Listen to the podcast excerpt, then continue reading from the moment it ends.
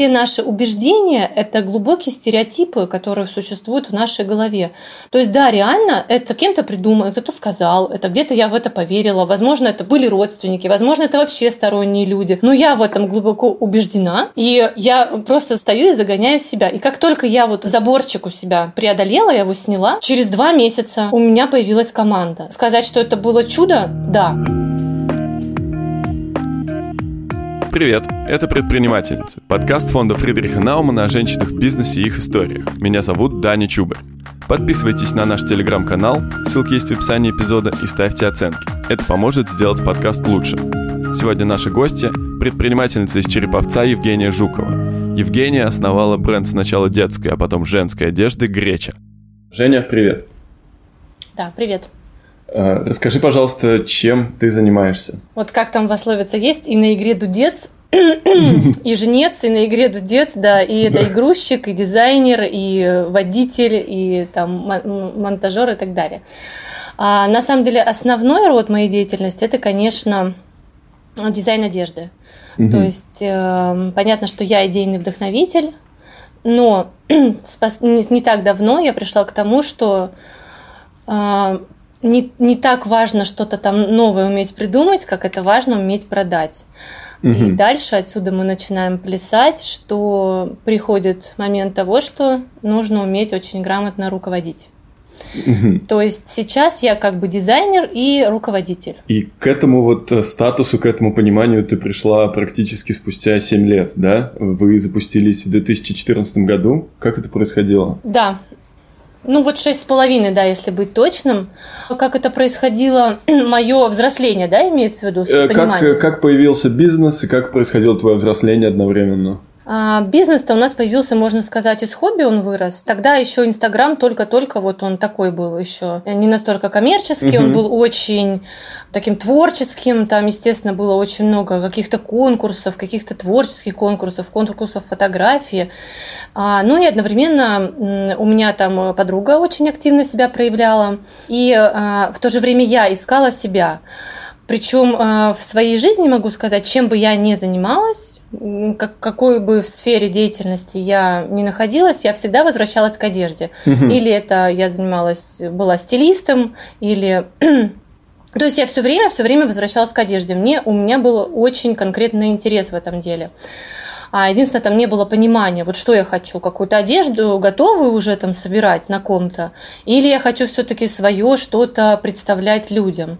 А в конечном итоге, конечно, мне было интересно э, свое видение, то есть что-то рождать из себя угу. и представлять это на такое общее обозрение. И в августе 2014 года вот эта моя подруга, которую я ранее упоминала, спрашивает, где отшить там какие-то юбочки. И я из бухты-барахты просто предлагаю, Света, ты не хочешь попробовать вот вместе, мы можем что-то создать? Причем я понимала, что у нее довольно активный Инстаграм. Угу. На тот момент у нее было 1800 подписчиков. Но угу. это все были живые, очень активные. То есть, чтобы вы понимали, стартануть можно вообще вот, если у вас аудитория очень живая, активная, и вы интересны, то это у нас прям зашло. Ага. И она говорит, ну почему бы и нет, давай попробуем, ну только давай договоримся, что мы не будем сейчас размусоливать это на долгие годы, там, вот что, давай просто возьмем и сделаем. Ну, мы так взяли и сделали. У нас тогда были мужья, мы взяли у них там немного денег, пошли купили ткань, она как раз изучала тогда технику ручной набойки на ткани. А, у меня были какие-то идеи, все. Модели у нас была ее дочка двухлетняя, Василиса. Они очень хорошо отсняли, все. И буквально первая же модель у нас там юбка с лисичками была она тут же продалась. Вот это мы все, мы были вне себя от счастья, это был фурор, это все было классно. И первые полгода мы просто лопатили на то, что вот мы что-то сделали, купили ткань в магазине, на нее там нанесли какой-то принт угу. или что-то такое отшили, сфоткали, и у нас продажи, продажи, продажи. И у нас случилась такая эйфория. То есть нам было угу. вот прям вот классно, у нас все получается. Ты на такой на пике, на волне, у тебя есть вдохновение, ты начинаешь что-то придумывать, ты начинаешь дальше, дальше к этому идти.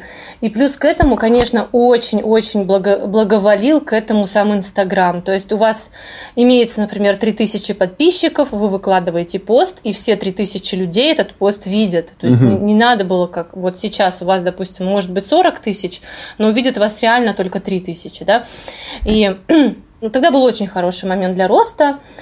А, ну, в принципе, тот, кто хочет, для него всегда будет, в любое время будет угу. очень хороший момент для роста. Просто это, это история о труде, то есть надо просто трудиться.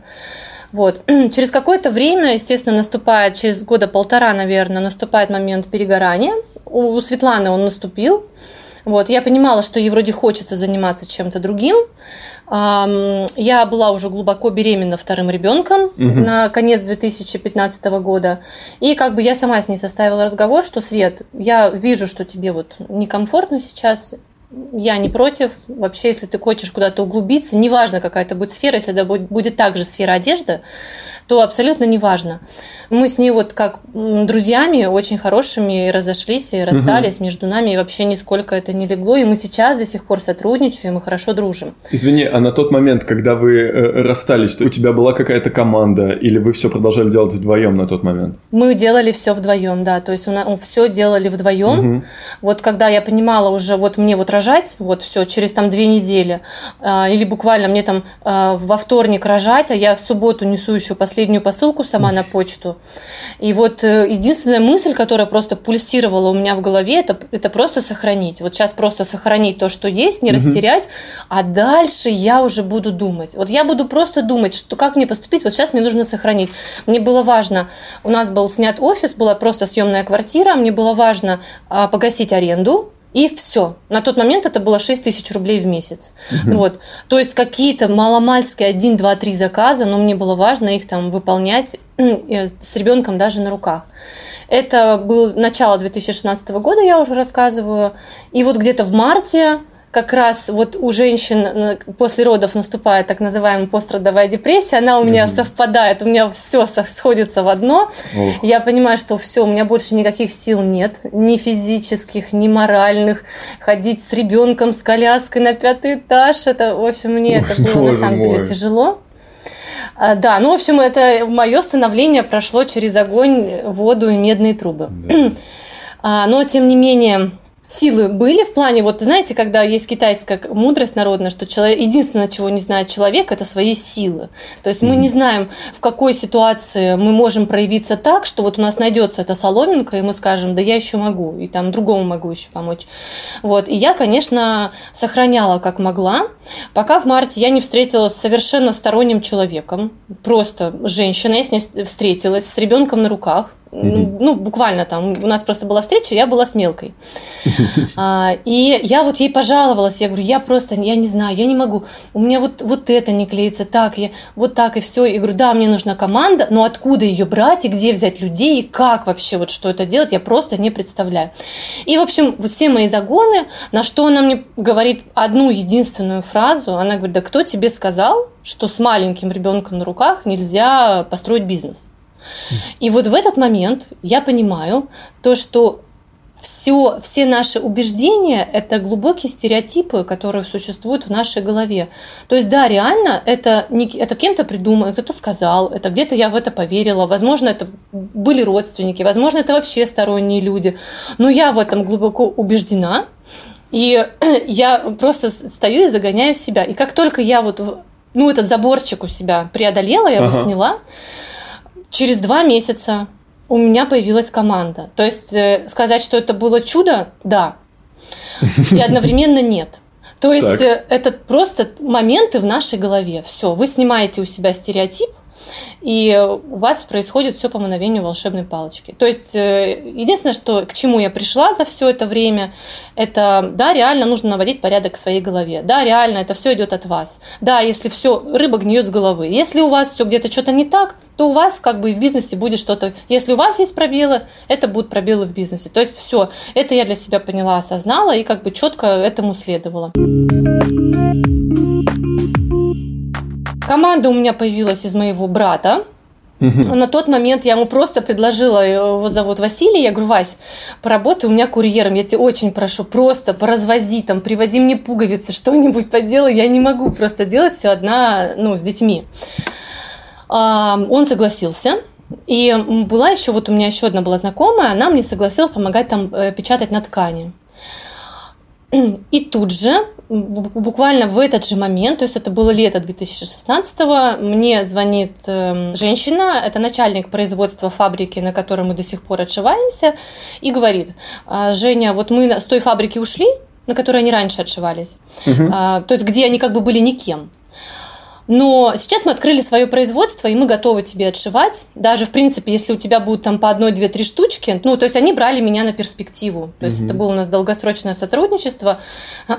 И я им за это очень благодарна. Это же довольно сложно найти э, фабрику, которая бы отшивала такие довольно штучные товары, как в твоем случае, да?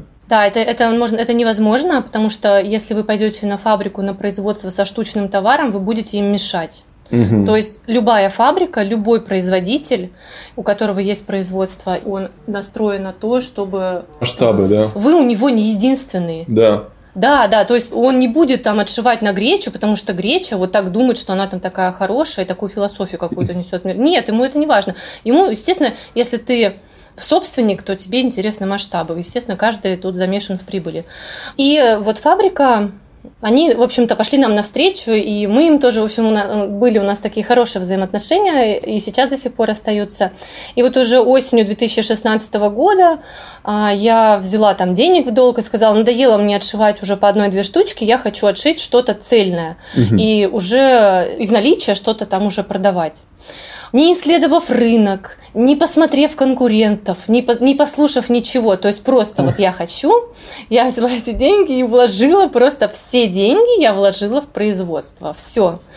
И это была основной такой большой ключевой ошибкой, то, что ни копейки не было оставлено на продвижение. То есть мы вообще ничего не оставили на продвижение. И когда уже продукт был выпущен, и э, мы сели, и э, то есть вот этот момент, когда у тебя в голове есть ну, какой-то опять стереотип или мистерия какая-то, что ты думаешь, вот, завтра я выложу это, и все это захотят купить. И вообще это никому не надо. Кроме Инстаграма ничего не было, да, на тот момент? Вы отшили просто, и был Инстаграм этот? Был Инстаграм, да, и был контакт, который так ни шатка, ни валка у нас вот так была полузаброшенная группа, мы там особо ей не угу. занимали. То есть были только соцсети.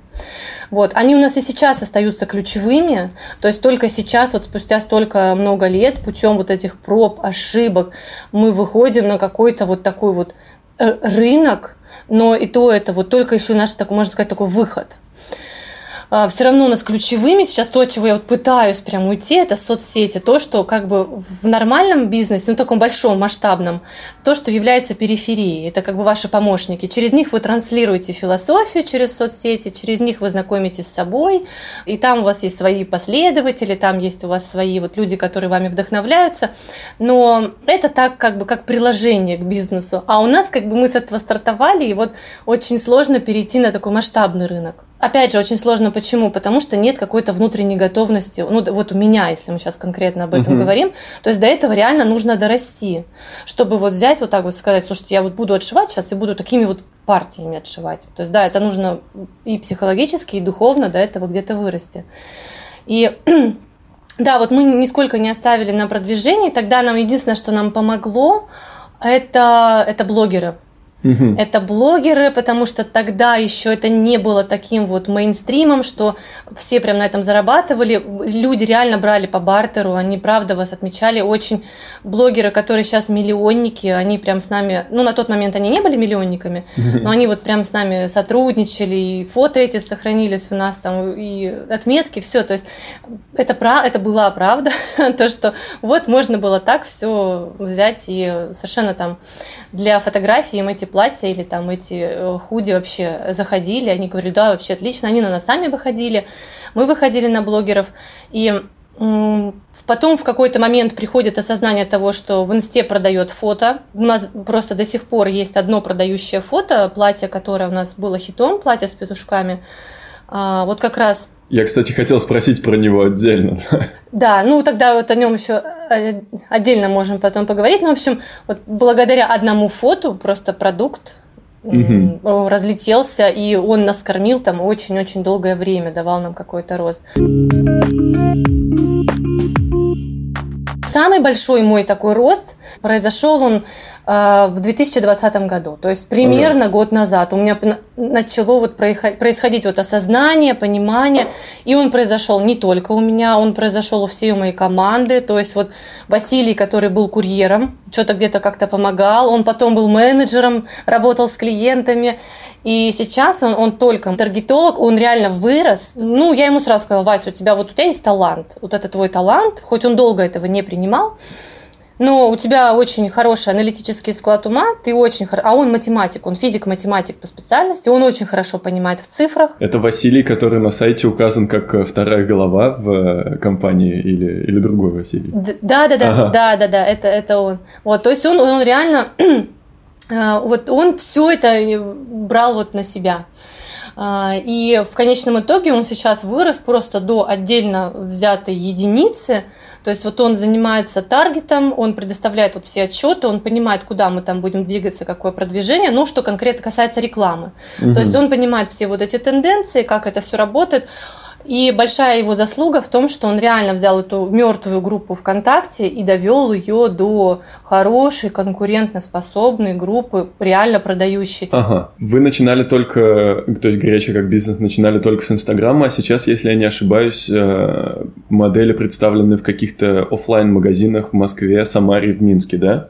Да, ну вот в Самаре у нас, конечно, не зашло, там не наша целевая аудитория. И я вот, опять же, я это знала, я это понимала, но зачем-то пошла на этот эксперимент. Хотя вот я уже изначально сказала, что нет, там не зайдет, потому что ну, для того, чтобы продавать по определенным ценам, конечно, людям нужно объяснить, что в этом это не просто там как бы в этом еще что-то заложено, потому угу. что человек покупает не вещь, а он, конечно, покупает историю, он, конечно, покупает философию. В основном, конечно, меня интересует Петербург и Москва, потому что там наши целевики. Угу. Новосибирск я еще пыталась, но там я не вышла ни на кого. Поэтому да, в Москве мы можем рассматривать сотрудничество.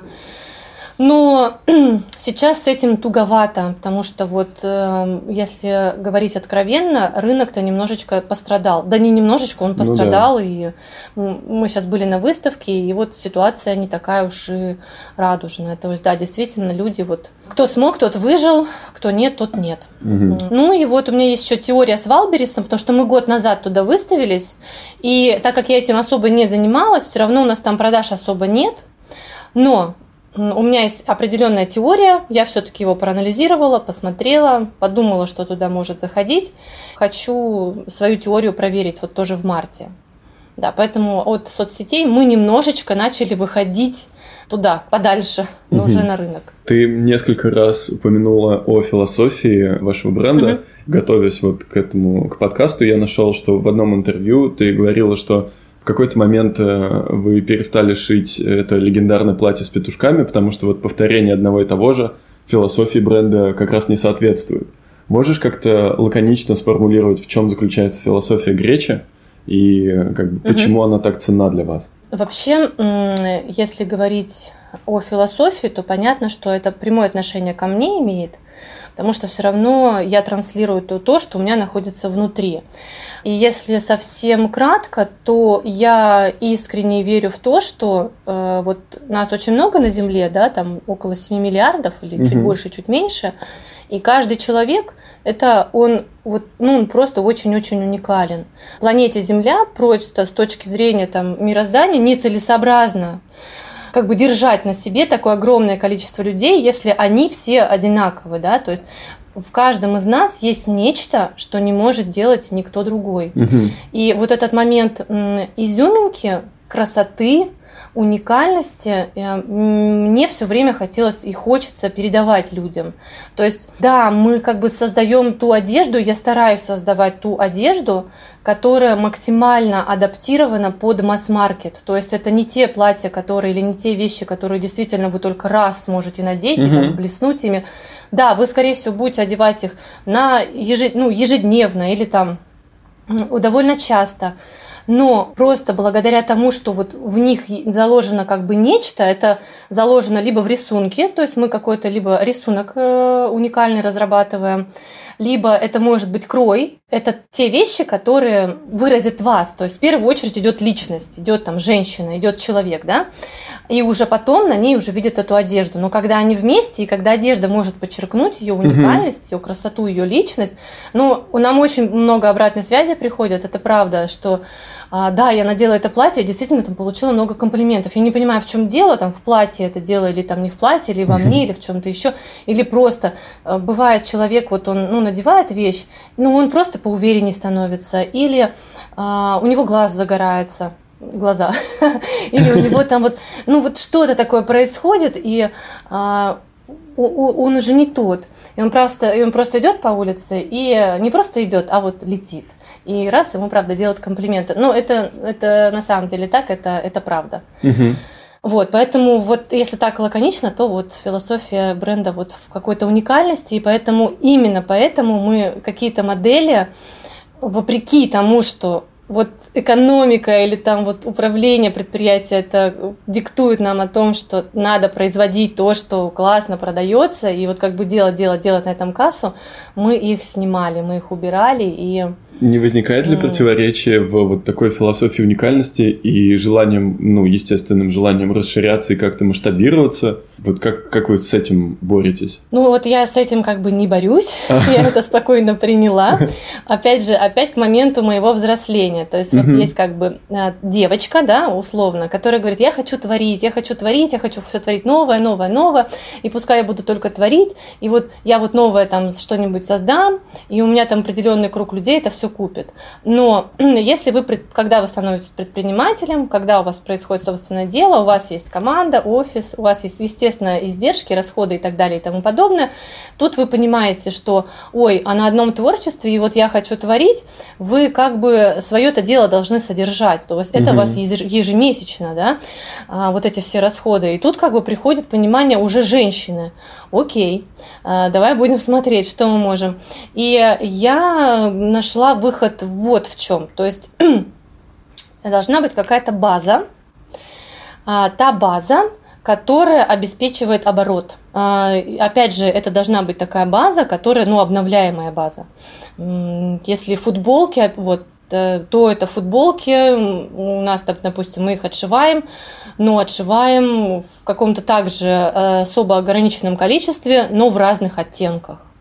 Вот. Угу. И плюс к масштабированию, вот опять же, про, возвращаясь на ту теорию, которую я хочу проверить, а, масштабироваться можно на больших вот этих площадках, э, выходить на рынок а, благодаря каким-то простым изделиям, которые сейчас актуальны. То есть я также слежу за трендами, примерно, что там э, мне нравится, чтобы я надела. Э, их я адаптирую, то есть я все равно вношу свою лепту. Без этого все равно ты никуда не уйдешь, и создается некоторое какое-то свое изделие, которое может быть максимально массовым, и благодаря ему вы можете масштабироваться. Сейчас я бы хотел поговорить немного о чуть более общих вещах, э, конкретно угу. о предпринимательстве в целом для тебя, как бы предпринимательство в твоих глазах. Люди по разным причинам э, начинают свое дело, да, становятся предпринимательницами, предпринимателями. Кто-то там угу. любит создавать, кто-то любит вот это ощущение свободы. В твоем случае, как я понимаю, это было вот этим выходом, ты долго искала себя и не могла как бы понять, где именно ты хочешь развиваться, притворяя в жизнь свои вот эти вот креативные планы, касающиеся одежды. Угу. И для тебя предпринимательство угу. стало именно вот этим выходом, или как-то еще ты его сейчас воспринимаешь? Для меня просто предпринимательство пришло в какой-то момент, потому что я вот искала себя, нашла это, вот это было у нас хобби, а потом, ну, нам некуда было деваться, это просто угу. росло, росло, росло. Но так как это дело, которое действительно ты любишь, этому делу вы посвятите ближайшие 80 лет своей жизни или 100 лет своей жизни, сколько, в зависимости от того, сколько вы собираетесь прожить, то вы тапочку в пол, пожалуйста, и топите, да. То есть у нас так и получилось. Я понимала, что это то дело, которое однозначно мое, и я начала его просто развивать. Отсюда я, да, вот стала уже предпринимателем. Понятно, что это у меня был вопрос не, не денежный, то есть я не пошла туда. Для... А, опять же, это очень большой стереотип, как материнство вот у многих людей, угу. что а, ожидание и реальность. Вот ожидание такое, что, о, это мое там детище, как ребеночек, да, там, я, я отдам вот его там на такие-то курсы, я буду, отдам ее в балет и все такое. А, а ребеночек может просто сказать там, мам, я не хочу, до свидания. И то есть он, он тоже может быть своим мнением. И здесь то же самое. Вы можете думать, что вот я сейчас там я заработаю на этом и так далее, а потом вы начинаете разбираться, допустим, да, если вы этого просто раньше не знали, а, налоги, акведы, экономика, управление, ценообразование, с ценообразованием. Это, это у меня был гигантский пробел, а теперь я смотрю, что этот гигантский пробел, он есть просто вот, ну, практически у всех. То есть как, э, кто как цены там назначает и так далее. Это не та сфера деятельности. То есть как бы предпринимательство туда ради денег, вот если вы хотите на первых порах там это все, ради денег туда не, не идут. А, это реально большой труд. Да, предприниматель это тот человек, чем бы ты ни занимался, хоть бы там ты пиццерию открыл, это тот человек, который будет развозить эту пиццу, уметь готовить эту пиццу, понимать э, вообще весь этот процесс, и он будет в этом во всем процессе. Просто дальше по мере э, роста ты понимаешь, что, о, тебе уже не надо уметь готовить эту пиццу, но ты знаешь, что спрашивать с этого человека. Условно, как я, например, знаю, что спрашивать с фабрики. Я умею шить, ну пускай я делаю это не так классно, как делает реально фабрика, вот, и более того, я, я реально плохо шью. и, я, понимаю, что это вообще шить, это вообще не мое. И я думаю, слава богу, что я от этого отошла. Но я знаю, э, что такое выточки и э, что такое там рукав реглан, и как это все, и выкройки, все, я все как бы это, всю эту кухню знаю. А, и я знаю, какие моменты, допустим, если мы с конструктором или с технологом что-то обсуждаем, я понимаю, где им легче, как будет что там прошить. Опять же, то есть я понимаю, что спрашивать уже вот с этого человека. Да, и ну это уже момент управления. И ну, так да. далее, далее, далее. И то есть в целом конкретно в Грече, в этом бизнесе для тебя важен именно сам вот этот бизнес. Ты не рассматриваешь, что ты когда-то его можешь продать и начать другой, ты вот именно горишь вот этим делом. А, да, да. То есть, э, чем бы я другим заниматься могла, это, да, это, угу. да, то есть я, я не тот предприниматель, который, вот, э, есть же, которые, вот они ищут свою нишу, куда бы можно было вложиться, да, да. там, продавать вагоны, да, вот, это, нет, это не та серия, да, это действительно угу. то дело, которое вот, да. Я развиваю всю свою жизнь, а дальше уже посмотрим. Всю жизнь, а дальше посмотрим, да, хорошо звучит. А дальше посмотрим, будет ли оно жить после моей, да, после моей жизни. Э, Еще одну тему, которую я хотел э, коснуться, это, собственно, локация. Э, ты живешь в Череповце, бизнес появился в Череповце, вы шьете в Череповце. Насколько да. тебе вообще комфортно? Какие у тебя отношения с Череповцом? Не возникало ли у тебя ощущение, что бизнес здесь тебе вести, ну, становится, скажем, тесно, или мысли о каком-то переезде, или тебе чего-то здесь не хватает со временем, как твой бизнес растет? Ну, как бы здесь есть и свои плюсы, и свои минусы. То есть большой плюс в том, что Череповец э, вообще небольшой город. Э, не знаю, у нас, по-моему, население, ну, может, 300-400 300, человек. Да, 300 тысяч. 300, да? Вот, угу. Ну, представь, весь город можно объехать на автобусе за час, за полтора. Ну да, он сейчас как бы активно расширяется, окей.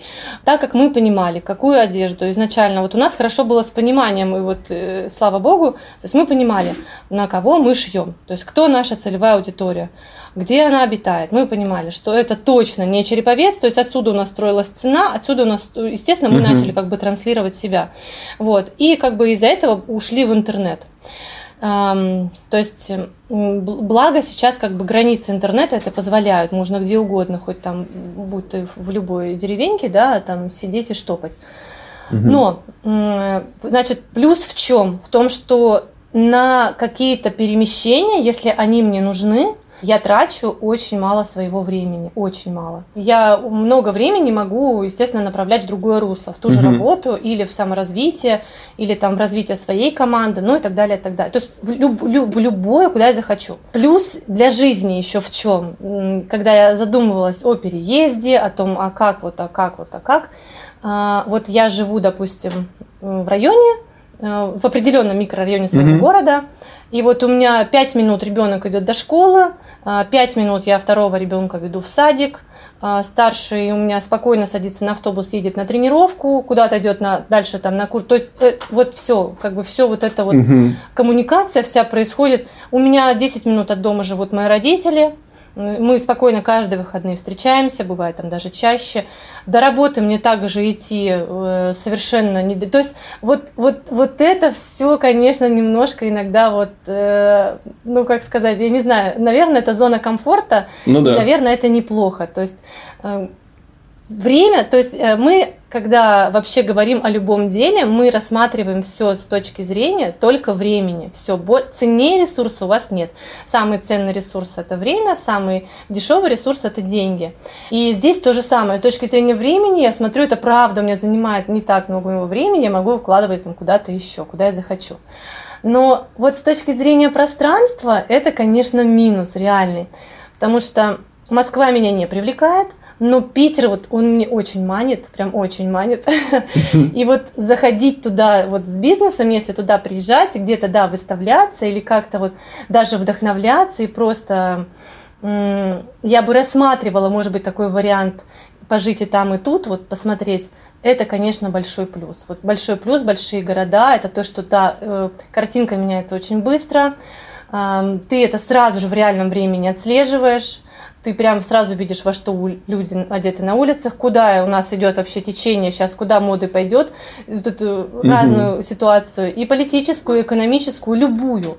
В больших городах, конечно, бесспорно, пространство, оно большую роль играет, нежели чем здесь. Вот тенденция любая, она сейчас зародится в Москве, Питер вообще он немножко так сам по себе живет, но через год, через там полгода эта тенденция только придет в Череповец. Поэтому да, я пока этот вопрос решаю тем, что вот до пандемии, сейчас это немножко сложнее стало, Просто я ездила. Я ездила, я ездила частенько. Все, я напитывалась глазами, я смотрела, угу. я все изучала, я смотрела на людей, я смотрела, что там в магазинах, ага, сейчас там представлено. И, в общем-то, таким образом я вот выходила из ситуации. Ну, дальше, опять же, будем смотреть по тому, по, по как мы будем развиваться. Угу. Так Питер, конечно, меня больше интересует. Вопрос, который я, наверное, должен был задать, когда мы говорили о философии. Э, в одном интервью ты mm-hmm. говорила, что вы разыгрывали платья и деньги отправляли в Greenpeace. Продолжается ли mm-hmm. сейчас у вас какая-то такая история с благотворительностью? И если да, то почему в Greenpeace или куда-то еще вы сейчас отправляете? А, да, у нас такая история была с Greenpeace. А у меня с Greenpeace такие ну, хорошие отношения. Ну, по крайней мере, я точно знаю, я уверена, потому что у меня там есть личные контакты, угу. что да, действительно, э, если я сделала пожертвование, там какую-либую сумму, ну, это действительно то есть вот эти как бы деньги, да, они у них там как-то это все расходится, и все норм, все есть там какая-то отчетность и так далее. Это я нисколько не умоляю вообще работу других организаций, просто Greenpeace мне был ближе на тот момент и сейчас угу. остается. Почему Greenpeace? Почему вообще в сторону природы? Потому что, опять же, вот э, моя личная философия, та философия, которую я вот стараюсь, ну, я периодически об этом рассказываю, это то, что мы здесь все равно на этой планете, мы как бы гости. Вот мы пришли, мы ушли. Угу. Вот деревья, камни, животные, растения, да, они, они жители этой планеты, они реально тут вот развиваются, растут, но человек любую литературу, которую мы возьмем, вот любую, куда бы мы ни зашли, мы увидим, что он как-то сюда вот пришел. И относиться к этому надо таким образом, что вы как бы вы сюда пришли, и вам, конечно, здесь надо максимально что-то сделать либо полезно, либо не, не насорить, либо не наследить, либо, если есть возможность, то помочь и почистить. Потому что любое производство и любое, ну вот любая сфера деньги, ресурсы мы все равно берем из природы. Ну, это так, это так. Угу. И очень правильное соотношение, мы к этому еще не пришли, но вот 20-30% своей, э, там, не знаю, прибыли или не прибыли, ну, в общем, отдавать на благотворительность именно на восстановление природы. То есть, если вы хотите, чтобы как-то денежная река вам свои приоткрыла немножко свое течение, то, конечно, нужно возвращать это. Поэтому я как-то сделала выбор в пользу природы. Свои личные пожертвования, лично, то есть не от э, организации, угу. а от себя я помогаю как бы и человечеству тоже, да, то есть я, знаете, да, вы, наверное, вот клуб Добряки, они такие самые известные. По побуждению я, конечно, отсылаю туда суммы, которые вот могу себе позволить. Угу. Вот, то есть это как бы, если у меня выбора между людьми и планетой не стоит, я как бы стараюсь и, и там, и там, но от организации мы помогаем Greenpeace. Мы даем людям возможность в этой акции поучаствовать, то есть мы предлагаем им за какую-то начальную стоимость купить изделие, они его, да, покупают, и мы все эти деньги, то есть прямо при них, это все им на почту приходит, угу. отсылаем на благотворительность, то есть делаем пожертвования. Последние полгода мы этого не проводили, а, по той причине, потому что я очень так получилось, затянулась со своей вот этой серии футболок, но вот эта новая серия, мы просто будем с каждой продажи, то есть 3%, 3% у нас будет э, уходить на пожертвование Greenpeace. То есть сразу же, без э, аукциона. Угу. Но периодически такие аукционы я э, делать планирую, и, в принципе, сейчас э, можно это уже возобновить. И даже нужно. У нас есть традиционный финальный вопрос про любимую предпринимательницу или бизнес, который основала женщина, который тебе очень нравится. Есть ли у угу. тебя кто-то сейчас на примете, о ком бы ты хотела рассказать нашим слушателям? Да, в общем, на меня очень большое впечатление произвела и производит до сих пор белорусская предпринимательница, ее зовут Анна Левкович. У нее свой бренд игрушек ручных, а, называется он Sun Co. Угу. Ну, как бы солнышко и компания. Вот. Я не помню, как я ее нашла, но благодаря, видимо, таргетированной рекламе в Инстаграме или, или кто-то, может быть, о ней там писал какие-то слова, потому что у нее очень много благодарных последователей. И она большая-большая молодец, потому что она реально огромный вклад делает в экологию, в экологически чистое производство. Более того, у, нее, у них невероятно хорошая философия, так как это игрушки, они как бы для детей, но не совсем.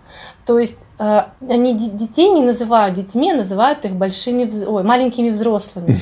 То есть это, это действительно люди, э, которые с вами, они ну, на равных. То есть да, и вот эту философию, философию безопасности, философию э, добрых слов, э, философию, как ну, действительно должно быть в нормальном мире. То есть э, это же только сейчас, если, если ты, допустим, вспомнишь, как было, например, лет 30-20 назад, и сейчас сравнишь то, что происходит в мире, то есть не курить – это сейчас норма, это угу. не заслуга, это вообще-то норма.